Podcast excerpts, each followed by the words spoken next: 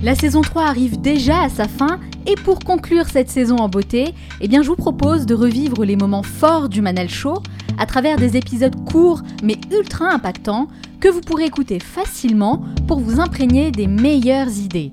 Durant ces 30 prochains jours, je diffuserai chaque matin une capsule inspirante extraite de mes meilleures interviews mettant en lumière une idée ou un concept qui a le pouvoir de changer votre façon de penser, de vivre et de travailler, toujours dans le but de vous inspirer à devenir la meilleure version de vous-même.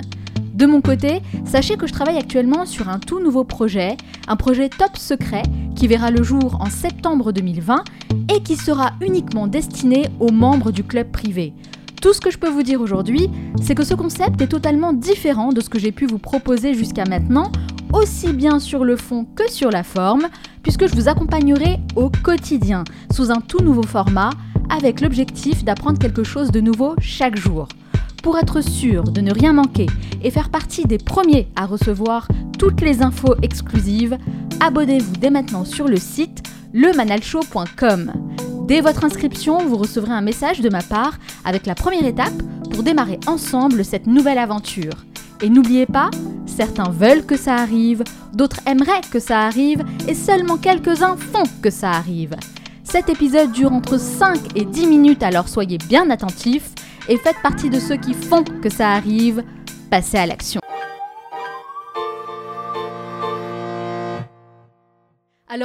Jean, lorsque j'ai reçu Oussama Amar, que vous connaissez bien dans ce podcast, on a eu un échange assez intéressant sur ce qu'on appelle notre légende personnelle.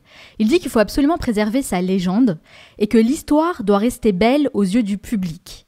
Vous, Jean, vous partagez cette légende avec tous ceux qui vous posent la question, hein, comme quoi vous auriez envoyé un mail à Xavier Niel sans qu'il ne vous connaisse, et qu'à la suite de ce mail, il vous aurait donc reçu pendant deux heures, pour ensuite vous proposer le job de vos rêves. Alors l'histoire est belle, pour ne pas dire même féerique, mais moi j'aimerais beaucoup connaître la réalité qui se cache derrière cette légende. Ok, ça marche. Alors, euh, c'est parti. Donc ce qui s'est passé, c'est qu'en mars 2013, mon job de rêve, c'était de, c'était de s'occuper de son fonds d'investissement pour les startups.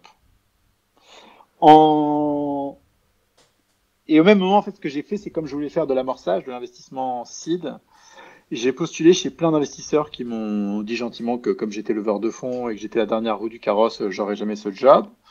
Et donc, ils ne me l'ont pas donné. Euh, et puis, euh, Oussama, Alice et Nicolas m'ont tendu la main pour rejoindre The Family, euh, que j'ai rejoint pendant euh, donc presque deux ans. Euh, mais très tôt, en fait, en 2014, finalement, c'était quoi? C'était 2014, donc un an après, hein, septembre 2014, j'ai aidé, juillet 2014, j'ai aidé Jean-Daniel Guillot, le fondateur de Capitaine Train, à lever de l'argent. Et à ce moment-là, personne voulait les financer. Et donc, j'ai envoyé un call d'email à Xavier euh, en lui proposant Capitaine Train. Euh, Sans le connaître, vous ne connaissiez pas à la base Xavier Niel je l'avais croisé chez The Family à un dîner vite fait. Il était assis en face de moi. Il m'avait pas adressé la parole. D'accord. Ah oui. Euh, et en même temps, moi, je suis pas très bavard et j'aime pas parler si c'est pour dire des choses inintéressantes. Et quand on est face à un mec qui a tout vu, franchement, on n'a pas grand chose d'intéressant à lui dire. donc, euh, donc euh, moi, je les ai laissés parler et puis j'ai écté. Et voilà. donc, vous envoyez ce mail. ouais. Qu'est-ce que vous mettez dans ce mail D'abord, je, pense que c'est vraiment un sujet très important parce que la vraie histoire, c'est celle-ci. C'est que euh, euh, quand on rentre en contact avec quelqu'un, il faut euh, se mettre à sa place pour de vrai. donc moi, je savais que Xavier avait la réputation de répondre à ses emails, que c'était quelqu'un d'accessible et en même temps, il a il a son fonds, il a son école, il a son business.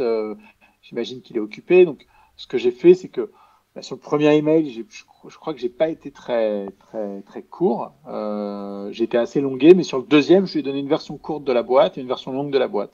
Mais avant, je lui ai demandé s'il voulait la version longue. D'accord. Euh, et ça, c'était pour lui démontrer que euh, euh j'avais un, je faisais attention euh, à son temps, quoi, euh, et que c'était important pour moi. Et puis après, quand il a fait Capitaine Train, j'ai su que la personne en charge de Kima Ventures, Jérémy Bérébi, d'abord, n'était pas content que Xavier ait fait capitaine train, tout seul. Il aurait voulu le faire avec Cameron Rangers. Euh, et donc, il lui en a voulu. Euh, bon, la vérité, c'est que euh, l'argent, c'est celui de Xavier. Donc, à un moment donné, pas s'en plaindre. Mhm. Je me suis dit, bah, c'est ma chance. mais quand, quand c'est votre chance comme ça, il faut pas y aller comme un bourrin. Donc, j'y suis allé de manière soft. J'ai renvoyé des deals à Xavier de temps en temps. Euh, je mettais systématiquement en copie euh, la personne en charge de son holding euh, parce que j'imagine que quelle que soit la décision que lui prend, c'est cette personne qui l'exécute et donc il faut qu'elle soit on board, etc. Mm. et donc ça a duré comme ça pendant quelques mois. C'était septembre, octobre, novembre, décembre, janvier 2015. Et en janvier 2015, je lui ai envoyé un nouveau deal. assez simple d'ailleurs qui marche très bien. Euh, et il m'a dit euh, quand est-ce que tu passes me voir, quand est-ce qu'on se rencontre? Et puis on s'est rencontrés en mars, au moment des vacances, je crois, de février. Euh, et on a parlé pendant deux heures. Et là, j'ai quand même mis le truc sur la table à la fin des deux heures. Je lui ai dit qu'est-ce qui se passe pour Kima? Et il m'a dit écoute, Kima, c'est un tableur Excel avec 100 lignes euh, par an. Il y a deux mecs qui bossent dessus. On a besoin de personne. Là, c'est un peu la déception. Grave, j'étais dégoûté. J'étais dégoûté. Euh, j'étais dégoûté. Euh, et ils m'ont appelé 15 jours après pour euh, me proposer de prendre euh, le job. Mais qu'est-ce qui s'est passé entre ce moment où vous êtes dégoûté, parce qu'il vous dit non, mais de toute façon, on a déjà quelqu'un, et les deux semaines d'après, je veux dire. Euh j'ai fait comme avant. J'ai continué d'envoyer des deals, j'ai envoyé de l'information, j'ai joué hyper soft. Ah, donc c'est pas rien. Vous avez quand même continué à envoyer des choses. À être présent, en fait, dans l'esprit bah, de Xavier Niel. Ça...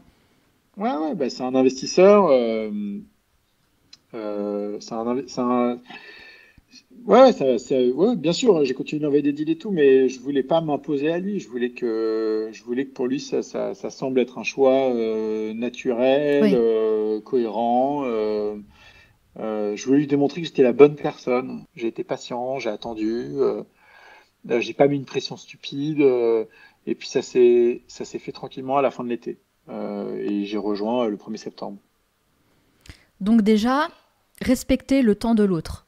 Ça, c'est la première chose que moi je note, hyper important, surtout quand c'est des personnes comme Xavier Niel qui ont de hautes responsabilités, mmh. qui sont très occupées. Euh, c'est vrai que beaucoup de personnes peuvent faire cette erreur hein, d'envoyer des emails en se positionnant comme quelqu'un, euh, voilà, j'ai besoin de vous, j'aimerais qu'on fasse ça. Euh, c'est pas du tout la bonne posture à avoir. Non, et puis souvent, en fait, on se rend pas compte, mais quand on contacte quelqu'un comme ça, en fait, notre email n'est que le millième de la journée et c'est le centième du même type sur le mois. Donc, il euh, faut faire attention à ce type de, choses. Les, certains détails comptent dans la forme, euh, dans ce qu'on dit, dans la manière dont on le dit. Euh. Hmm. Il faut avoir, il faut avoir deux choses. Il faut avoir la conscience de soi et la conscience de l'autre. La conscience de soi, c'est de savoir qui on est, ce dont on est capable et, et, se connaître. la conscience de l'autre, euh, c'est prendre la mesure de euh, euh, qu'est-ce qu'ils aiment, qu'est-ce qu'ils aiment pas, comment a l'air d'être découpé leur temps, comment est-ce qu'ils ont l'air de gérer leur vie, et, s'adapter à ça. et c'est important. Et moi, Xavier, c'est quelqu'un, par exemple, quand je lui demande, des, quand, je, le contacte sur des sujets de budget, euh, je vais pas le contacter une semaine pour 100 euh, balles, la semaine d'après pour 200, la semaine suivante pour 100. Non, je vais attendre, attendre, attendre, attendre, attendre. Pour contacter, euh, pour condenser un, mail. Et je vais lui dire, euh, bon voilà, alors pour ce semestre, il va se passer ici, ça, ça, le budget global c'est ça, ça, ça. Il a juste à répondre s'il trouve que c'est cohérent, ok. C'est beaucoup plus simple. par exemple, quand j'ai des voyages aux États-Unis une fois par an, je, je, je lui mets tout dans un email avec le budget, tac, tac, tac il me dit OK, et c'est bon. Et par exemple, je peux lui dire, bah, tiens, pour ce mois-ci, pour ce semestre, on va avoir besoin, alors non, on dépense très peu d'argent chez Kima, mais on va avoir besoin de quelques centaines ou milliers d'euros pour tel, tel, tel sujet, et ça va, et ça va vite. Mais donc, éviter de sursolliciter quelqu'un qui est déjà sursollicité. Moi, mon job, c'est pas de lui créer des emmerdes, c'est de mmh. lui en enlever. C'est, c'est pas d'être une source de complications.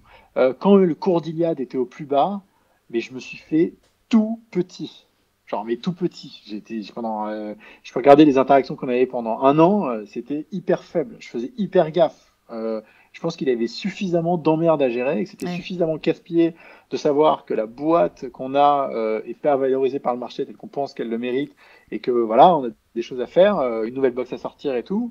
euh, je me suis fait tout petit. Et ça, c'est la conscience de l'autre. Il faut faire attention à, aux autres, quoi. C'est essentiel.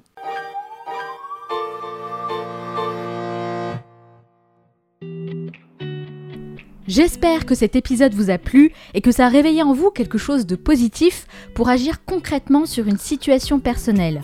Parfois, il suffit d'une rencontre, d'un mot, d'une idée pour déclencher une prise de conscience et changer radicalement le cours de sa vie. Gardez bien ça à l'esprit. Comme je vous l'ai dit en intro de cet épisode, je travaille actuellement sur un tout nouveau projet qui sera disponible uniquement pour les plus motivés d'entre vous. Et ça, c'est un point sur lequel j'insiste vraiment, parce que si je déploie autant d'énergie, c'est pour accompagner uniquement les personnes qui sont dans la même démarche que moi. Donc, les curieux et les curieuses, passez votre chemin, clairement, ce n'est pas fait pour vous. Mais pour les autres, pour les personnes qui sont réellement intéressées et motivées, pensez bien à vous abonner si ce n'est pas déjà fait sur le site lemanalshow.com ou cliquez directement sur le lien qui se trouve dans la description de ce podcast. Ok, nous on se retrouve dès demain pour un nouvel épisode. Ciao